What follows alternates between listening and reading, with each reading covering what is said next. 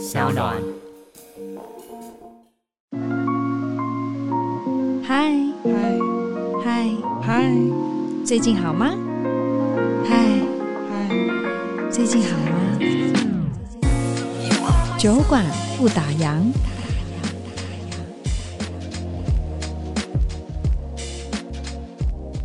各位听众，大家好，我是杨千霈，欢迎收听 SoundOn 原创节目《酒馆不打烊》。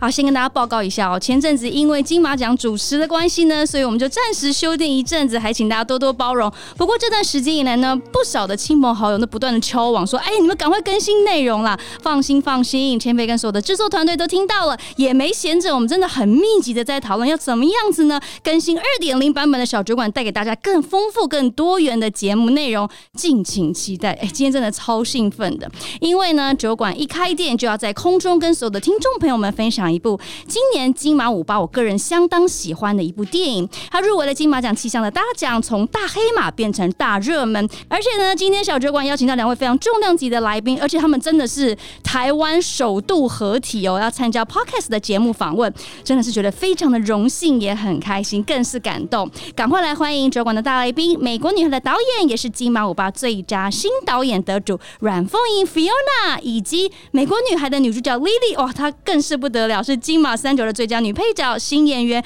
金马五二的最佳女主角，还是金马史上首位三项演技奖大满贯的得主林嘉欣，欢迎两位。嗨，谢谢听众的收听，然后很开心今天可以有机会啊，跟嘉欣还有千佩一起聊天。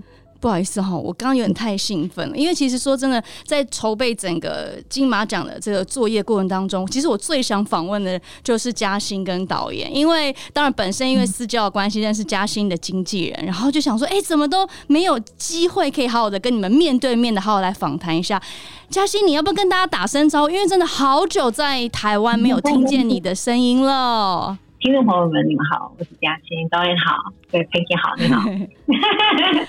很久没有面对台湾的朋友跟观众或是听众，会稍微紧张一下下吗？会耶，因为因为一直都很密集在看啊美国女孩的宣传，然后就觉得好想念大家，因为都无法抽身到台湾去做宣传，所以就觉得。对啊，很很想大家。对啊，我看嘉欣真的很认真，他都有转发很多的 Instagram 的一些现实动态，或是 follow 你们所有人，然后或是在呃 IG 上面有发很多的文章，所以真的是很认真的跟着你们一起在打拼，对不对？其实先从导演聊聊好了，因为在这一次你获得了呃金马五八的最佳新导演，大家对于你都抱有非常大的一个期望。那你自己这一部片其实它是一个自传性的电影，也改编自你的真实的呃算是人生成长的一些经验。的故事，要不要跟大家分享一下这个起源呢？呃，其实《美国女孩的起源》之前是先是由我的毕业作品短片《姐姐》来的，那是我第一次以家庭为蓝本创作，然后主要探讨的是这个姐妹关系。那其实这个短片就受到了很多观众的回响，这样就是超乎我预期。我才发现哦，其实我觉得自己这家庭这么平凡，但是其实它就是没有某种时代的典型跟代表性。嗯、那就很多人问说，那这个东西有没有能够发展成长篇的可能性？所以我就开始思考同一个家人的五年后。嗯，那其实呃，导演是第一次执导这种剧情长片啊。那听说在这个筹备的过程当中有点辛苦，光是剧本就改了十九版。对，是。对，那整个过程当中，你有没有觉得什么样子的呃是比较印象深刻的地方？在呃重组整个剧本的过程当中，一直到执行然后拍摄，呃，其实包含剪辑跟宣传，我觉得这两个对我来讲是很。很不一样的体验，因为剪辑剪长片，就是我们还是尽量为了要控制节奏，所以每次看还是尽量要从开始看到结束，对，这样子。那其实到定剪，我觉得我跟制片人大概看了这个电影完整不下五十次，然后后面要做一些字幕的校订，又看了再五十次，所以其实我们把这个电影从头到尾真的看了。一百次，其实我觉得这是一个非常难，然后非常考求耐心，因为我们要怎么每次看都要把自己尽量去归零，然后去体会，呃，然后而不麻痹，我觉得是超乎想象的一种修炼啦，真的，呃，然后到了，然后另外一个宣传是我这次才体会到，嘉欣之前就说过，其实宣传比拍电影还累。然后呢，许许承杰导演也跟我这样讲，他就说：“我跟你讲，你不要瘦身，宣传自然瘦，不然你会没有东西瘦。”然后我就发现哇，超真的，就是 所以真的有这种体会就对了。对。可是你有没有觉得，虽然跑宣传或是跑这些电影映后很辛苦，可是你可以最直接面对面的接收到观众朋友们这种反馈，跟他们现场的感受，你是不是觉得分外的感动？会会会，真的是，而且，但是我觉得我们现在映后已经做到，就是我们大家只要走进那个戏院，马上就可以感觉到这个大家对这个东西的反应，就是一走进那个气场哦，你知道，就是很喜欢的，就是会哇，或是这也是我觉得很有趣，是观察这个年龄层，对不同的性别，其实我意外收到很多的。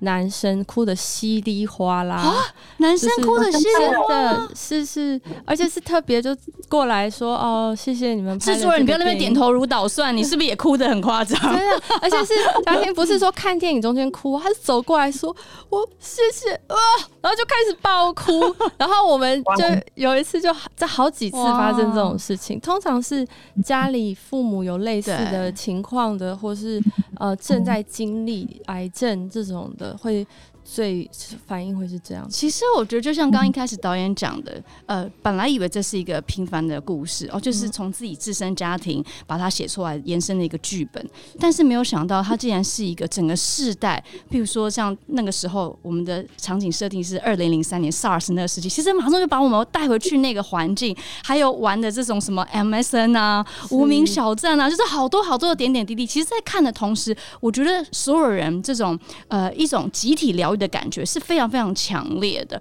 那嘉欣呢？你刚刚听导演这样讲，至今的分享，当然因为导演他看了一百多次，但相信你在远方肯定没有看那么多次。不过一次次的看到这些同仁们、这些剧组的主创团队，大家在努力，你有什么样的感觉吗？在远方的你，其实我还没到戏院看呢，因为呃，我我在公司看了一次，对。因为要接受访问嘛，我说，哎，做访问我就是要看一次，因为因为毕竟剧本你还是要经过剪接嘛。是。然后我就觉得，哎，我觉得导演非常的清楚，因为你知道，尤其你第一次当导演又是编剧，你会每一场戏你都会舍不得把它剪掉。可是我觉得他剪得很狠哎、剪得很狠的。真的是你一定会有足够的理由，为什么要留？为什么要留？可是你一定要每一次再去，像他说每一次观看五十次、一百次，怎么样每一次都可以归零的那个状态？那我觉得这样子他是非常啊。这一方面是做的非常好的，对啊，一定是手心手背都是肉。然后每一个演员，你看嘉欣也好，对不对？金马影后凯勋金钟视帝，每一个都这么会。然后两个小演员，你这怎么怎么舍得剪掉他们的这些互动啊？也是一个很大的课题，对不对？对，而且是它是一个。因为其实简洁也是最后的书写，因为演员的表演，他们有他们自己的味道，然后这个东西需要有机的去看待它。其实它是一个非常实，它其实很像做实验，就是我们会哎，珊珊看这个，再放进去这个，珊珊看这个再放，然后我们会调动场景次序。对，其实我们这个算是线性的剧本，已经算是我觉得。应该算比较简单。其实我更佩服那种可以呃时空交错的。我觉得哇，那个 对剪辑无限可能。没关系，没，这只是你的第一部电影，已经可以这样，你超厉害。我们大家都很期待第二部。不过聊聊看，嘉欣好，这一次是饰演一个呃离癌的母亲，她常常要面对女儿们的这种挑衅啊、不谅解，其实内心是非常错综复杂，加上自己又病痛缠身，演的这样丝丝入扣。你当初是怎么样子在筹备、在进入角色的呢？其实我呃，因为我一向我看剧本，我不喜欢用以为去阅读这个剧本，所以我如果有什么疑问，我通通就我那时候是用录音嘛，我记得就是录音，我就把所有的疑问或者那些暗剧本里面有的暗示，或者有些哎我不清楚或者。想要弄清楚，就跟导演聊，然后聊很多关于就是丽丽跟仲辉的原生家庭，因为你原生家庭，你怎么样去看你自己的父母的婚姻，其实很影响自己对婚姻的那个呃一个影响。嗯嗯嗯，对。那所以我就问很多关于原生家庭的，然后也有问，也有在香港访问。同样也是有乳癌的啊、女士去访问他们，我也到医院去啊、访问从事照顾者的那个观点的啊、护士，主要都是在香港做，因为回台湾隔离两个礼拜就入组了嘛。可是我觉得非常非常好，是因为我们在拍摄前两个礼拜，我们就有到租景，到新店的房子有弄早餐啊，我们一起去啊、打保龄球啊，就跟小朋友、跟方毅、跟方安还有东辉，我们一起相处有一段时间才去开拍的。然后我觉得就是剧组在方这方面安排的非常好。然后我印象很深刻是第一次呃到新店。那个时候啊、嗯，那个美术做的非常好。然后我记得第一次到新燕家的时候，导演就说：“哎，嘉欣啊、嗯，就是那个主卧好了，美术好了，你要不要进去看？”嗯、然后我进去看的时候，我就发现导演他非常，他很观察、很关心演员在这个场景里面的关联。就是如果演员在那个场景可以找到那个关联的话，其实很自然，那些反应、那些个性、那个人的样子就会出现，很快的就入戏了。对对对，那当然，因为嘉欣本身自己也是有两个女儿，对不对？然后呃，你自己本身之前也是个小留学生嘛，是不是跟你自我成长的一个背景也是还蛮类似？很快就会投射到呃曾经求学时期的那个环境跟背景。其实我第一次看《美国女孩》剧本，我第一个能够共鸣的就是方怡，因为我我也是从加拿大回台湾嘛，我九四年。到台湾，然后我零一年到香港，就我大概在台湾就住到零二零三年这样子。然后那个时候，嗯，所以我觉得这个是非常关键的，因为我觉得我的九十年代我是在台湾住的，所以那个时候我记得导演本来有一场戏说洗头发有对白的，然后我记得导演就会提出说：“哎，嘉欣，因为那个躺下来洗头发不不好看，因为只看到。”然后我就想到，哎，我以前在台湾到家里楼下那个洗头发是坐的，对就是用那个那个那个叫什么那种阿姨帮你按摩啊，对对对，没有躺下来。然后我说这个就可以解决那个不好看的问题。嗯、然后我就觉得很多的像那时候我们想要一个比较美式的一个场景，我说哎双圣或者就是自己有这样子的经验在台湾嘛，然后我就觉得哎好棒啊，真的是可以。呃，租到那个双圣，我记得我们拍双圣的时候，方怡跟方安文，我问他们，哎，你们是第一次来吗？他们是第一次。我说这个是。哦对我来讲，我以前会觉得双圣非常高级。对啊，这是我们时代的一个冰淇淋哎。所以就是导演都把它拍进去，都很细腻。其实这也是演员跟导演之间的这种互动的交流，对不对？才会蹦出来。比如说，还有一场我非常喜欢，就是掏耳朵的那个情节。因为我小时候，我家人也会这样帮我掏耳朵。每次在掏的时候，就会聊心事、聊天什么的。所以这些是不是也都是呃，本来剧本上面没有的呢？对，我觉得其实他是因为其实嘉欣看到的版本剧本应该是第十稿或第八稿，大概这样。那其实在这个中间，当然有这么有经验的，其实是我很想要听他给我的回馈，而且他自己其实是更能他的生命经历跟历历是比较走到那一步的。就我只是我还是只能揣想，我只能揣摩，可是还没有活过，还没有体证过，所以嘉欣的回馈是非常重要的。那所以其实我觉得这真的是视为一个共同创作，嗯，然后我也很喜欢呃有这么长的前期准备时间。那其实呃掏耳朵是这样子，是我本来是写了一个和解的戏，然后我每次在写对白，我都会去思考演员可以做什么样的动作，一个活动，嗯，让他不是只是在讲话而已。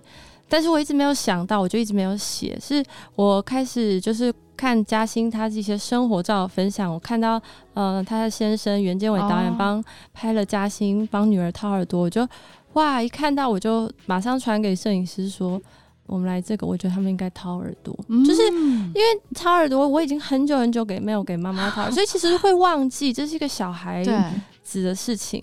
可是我就觉得哎这边是对的，因为我觉得掏耳朵第一个。他很亲密，而且是一种非常大的一个信任感。对对，肢体接触。嗯，然后第三个，我觉得关键是他们不会，你掏耳朵，你不可能看着彼此。对。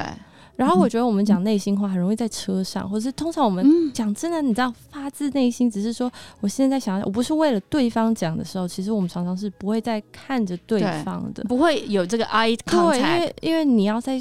对，就是因为，所以我就觉得这个各方方方面面都是非常好的。嗯、哇，真的是水到渠成呢！嗯、如果没有嘉欣的那一张照片，是可能不会有这么棒的一场和解戏。而且我就你知道，我看到那个他说妈妈很爱你哦，天哪，我整个是泪崩，你知道吗？我觉得就是这真的是台湾人的一个集体的一个回忆，一个记忆，就是说我们跟我们最亲的人一定会有很多的冲突，反正我们真的很爱他们，但是不知道为什么，就是那个爱讲不出口，反而是故意会用一些挑动，或是用一些呃对立去去相处。但当你真的回头去看的是，你是很爱他，所以我觉得这个戏跟好多人都在做一种自我的审视跟自我的一个调节。嘉欣有这种感觉吗？你看完这个剧本，或是甚至拍完这个戏，你有没有觉得，不管是跟你的女儿之间，或是跟你的母亲之间，有达到了一个 balance，一个共识跟和解呢？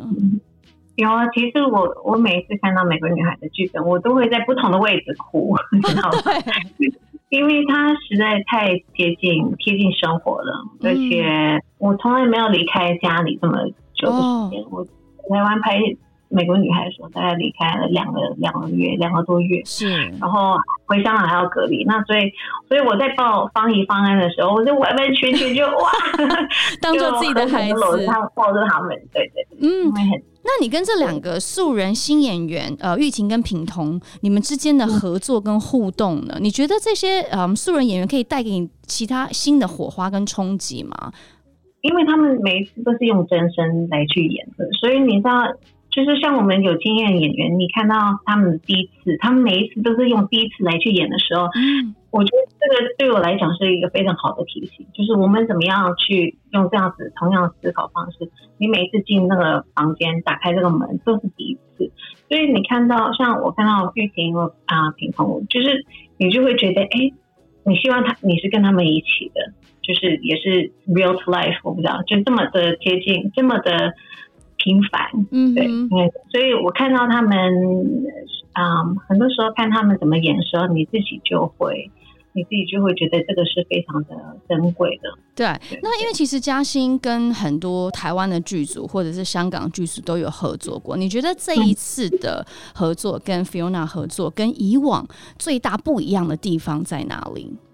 我觉得我拍电影这二十年，我没有遇过一个剧组是这么安静的。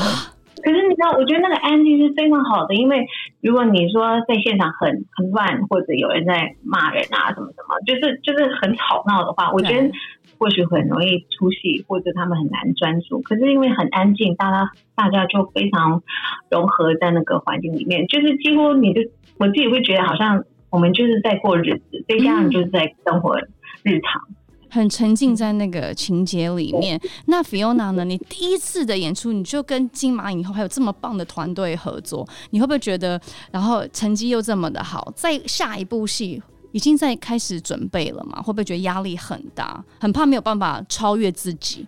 其实我觉得不会，因为我觉得作为一个创作者，其实要追求的是变化跟突破，但是变化跟突破就是有风险的。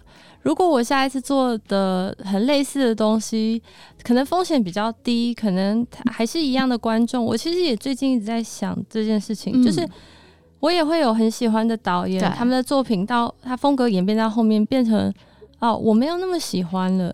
但是导演不是为了我拍的、啊，他有他的艺术生命，他要追求他。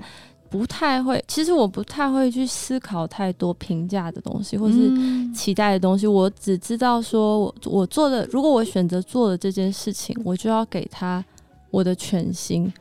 嗯、呃，然后如果他真的是我给了全心，那我也不会在意。评价、嗯，因为我知道很多导演他们都有自己习惯的所谓的班底，他们习惯找什么样的演员跟他们一起合作，就好像是一起在打仗一样。那因为这是你的第一部戏，然后又跟这么优秀的演员，好像是呃嘉欣也好啊，凯勋也好，嗯、在未来你会不会觉得，哎、欸，他们可以是你成为你的固定 Fiona？阮凤仪的班底，跟你一起打拼，一起创作不同的。当然，如果他们愿意的话，我最 我最喜欢那种有家族演员的导演。对对，就是一直看到他们变化成不同的样子，然后好有趣哦，我非常喜欢。嗯呃，而且百看不厌，百看不厌。对对啊，其实嘉欣真的是好在台湾，真的好久没有看到你的演出，所以一旦看到美国女孩，真的是眼睛为之一亮。然后所有的时代背景、故事也好，就是很容易让观众投入在那个故事情节里面。但我知道，by the way，你在拍戏那时候，去年好像你很喜欢捏陶，对不对？就是捏陶这件事情是带给你相当大的放松，跟你觉得对角色有帮助吗？因为我看你的这个捏陶这些照片，好精彩，好漂亮。我觉得真真真的感觉是一个很专业的一个艺术家。哎，你觉得对于 Lily 来说，它有帮助吗？嗯，我自己是觉得陶土跟戏剧其实是已经交织在一起的。因为？我觉得戏剧它是一个不断在自我反思、自我反省的一个很好的一个啊、呃、媒介。那我觉得陶土也是，因为我在。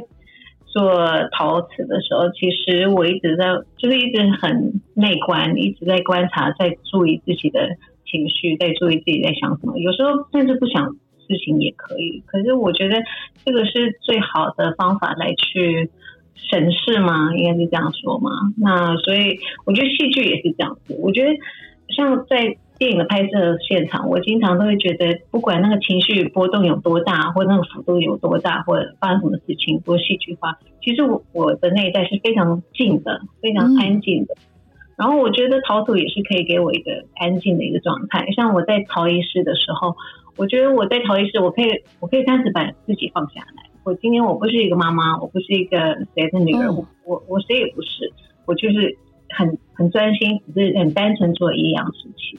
那我觉得当演员也是这样子，你经常都要把自己放下来，去投入，去沉浸一个角色的那个那个情感的世界。其实不管在戏里面或者是戏外面，我觉得不管是不是身为演员，要放下这件事情其实蛮难的，因为我们脑中人就是很复杂的动物，脑、嗯、中总是窜来窜去很多不同的思绪。所以如果可以进入到一个情境去放下自我，然后甚至它可以让角色升华。好像也是一个还蛮不错的选择，下次试试看好了。是还不错。其实那时候我也为了，因为那时候我观察嘉欣，陶总已经是他生活很大一部分，所以我就自己也跑去做了陶，然后上了一次拉胚课。对，因为他好用心的导演。对，因为反正我有这个时间嘛，然后我想要体会验看看，对他体会，我想要试着去了解他喜欢的东西以及他这个陶土魅力。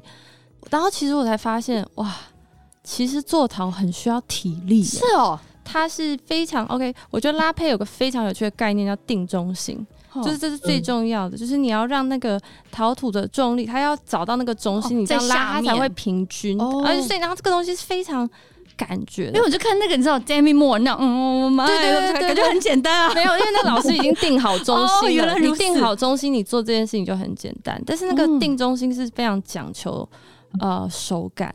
然后我觉得陶土的魅力，在我那个短短，就是所以其实它是高度体力活的。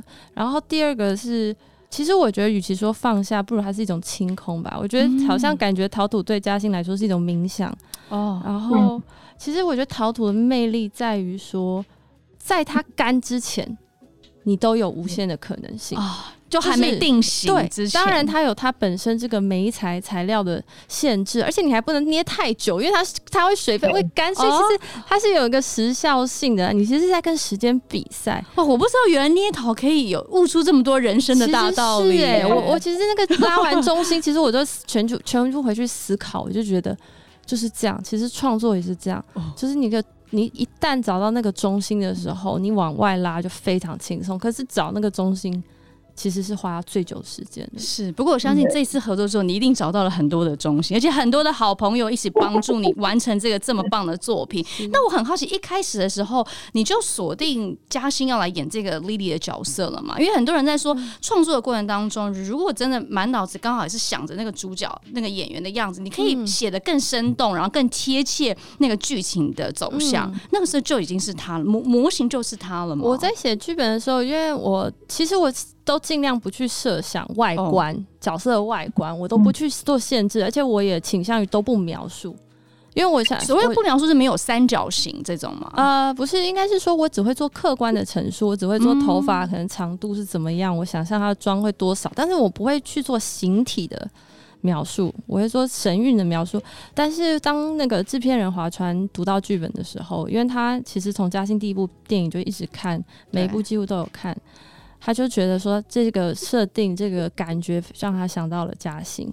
所以他是一直觉得说，我们一定要等，就是这个东西要优先给嘉欣看。嗯，那也谢谢舒宇的引荐，然后舒宇把就是剧本给，然后就刚刚好，天时地利人和。是。那其他的演员，我知道小演员们他们是 audition 嘛，对不对？有寄那个呃他的那个试镜带，对试镜带。那凯勋呢？因为凯勋其实也是还蛮重要的灵魂人物之一。是凯勋是那个，其实舒宇我们在配对上我们、嗯。有很多的讨论，然后这个包含也会跟嘉欣有关，因为这跟小孩长什么样子也有关。因为你的老公是谁，你会生出什么样的，对不对？优生学对，优生学要考虑这件事情。哎，这家人放在一起也很平衡。你知道我那时还真的，因为我还我是很中性的在看这个电影嘛，嗯、然后我才开始做功课，做金马功课，我想要客观一点看。然后我那是真的以为，我还没看资料前，我真的以为那两姐妹真的是两姐妹耶。嗯、对啊，就是所有人都搭配的刚刚好。那个你当初是怎么样把它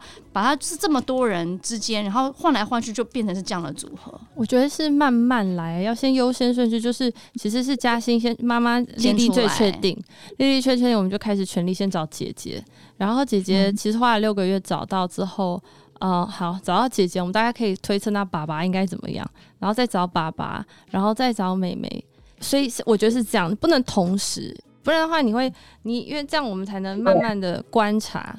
对啊，就借由角色，然后慢慢一个连一个，连一个连一个，然后最后变成是一个。对，我觉得这个东西是需要非常的有机的过程，就有点像是你在种植物。我觉得就是你要一直观察它，它往这个方向走，它有什么特性？那我觉得就是这样，就一直不断观察。那我其实比较像我看演员的时候，我觉得是枝裕和导演在这方面也很棒。他说，其实他不太会看演员以前的作品来评断他的。哦他其实喜欢看演员上访谈节目，做他们自己的时候哦，因为他是什么样的人，嗯，更有意思，对啊，是。其实我不知道为什么，我就是看这个戏，一直到现在聊天，我都觉得是呈现一个很舒服的感觉。然后特别是觉得嘉欣跟 Fiona 跟导演是非常感觉你们是那种 soul mate，是不是啊？一直觉得你们俩未来搞不好可以一起拍戏耶。就是我说的拍戏是搞不好嘉欣也可以加入，可能编导啊或者是什么。嘉欣自己有想有想这样尝试吗？因为真的很多的演员就是演而优。则导，或是他们甚至想要自己跳下来去主导一些剧情啊、脚本的发展，你你会有想过吗？因为你你其实经历到现在，你看金马也就大满贯，对不对？就史上艺人的演技奖女性的大满贯，你还会想要怎么样挑战自己的演艺生涯吗？没有，我我太爱当演员了。我我觉得当演员是非常棒的事情，所以我从从来没有考虑要做。其他的岗位，对，因为我觉得当导演实在太难了，然后我又不喜欢管人，我想要管好自己就好了。哦、我觉得当演员很棒哎，就是能够当演员是啊，真、呃、的是很，很幸福的。不只是幸福，我觉得它可以让我在现实生活我没办法体会，或者没办法，我没有这样子的经验，或者很。我可以跳脱我我知道的，就是它可以让我的我的心胸变得更宽大，嗯、可以让我知道啊，原来地球上有这么多不同的类型的人，太有趣了。因为每一个人都太不一样，然后每个人都很独特，所以就觉得很有趣。那所以我觉得光演戏就已经很够我忙的。对，其实其实我觉得呃，我想要讲一个关于家庭这个成员的事情是，嗯。我觉得我跟嘉欣有一个共享一个信念，就是我们觉得青少年或小孩是很有智慧的。嗯，其实有些很多会觉得说，哎、欸、哎，素人是不是很难？小朋友导小朋友很难，但是其实他们好聪明，只是说需要去呃，他们很敏感，所以你也要很敏感去感受他们。但是嘉欣一直都可以，嗯，其实是一种爱，我觉得是一种。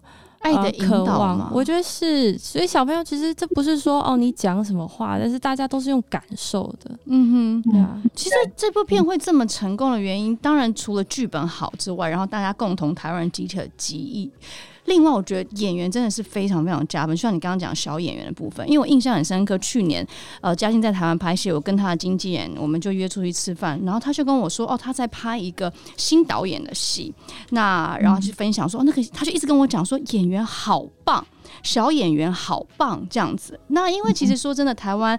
我觉得是最近华语片一路走来，真的是进步突飞猛进的进步，然后演员的素质也是一样，因为真的很难想象，就是我们脑中的小演员可能就是比较有理有气，可是没想到他们两个诠释出来是这么的真诚，然后甚至让大家觉得他们真的就是一家人。所以对于这个选角来说，美国女孩是非常非常加分的一件事情。我在旁边这样观察，那透过这样的故事探讨的议题，你们觉得会带来什么样的影响吗？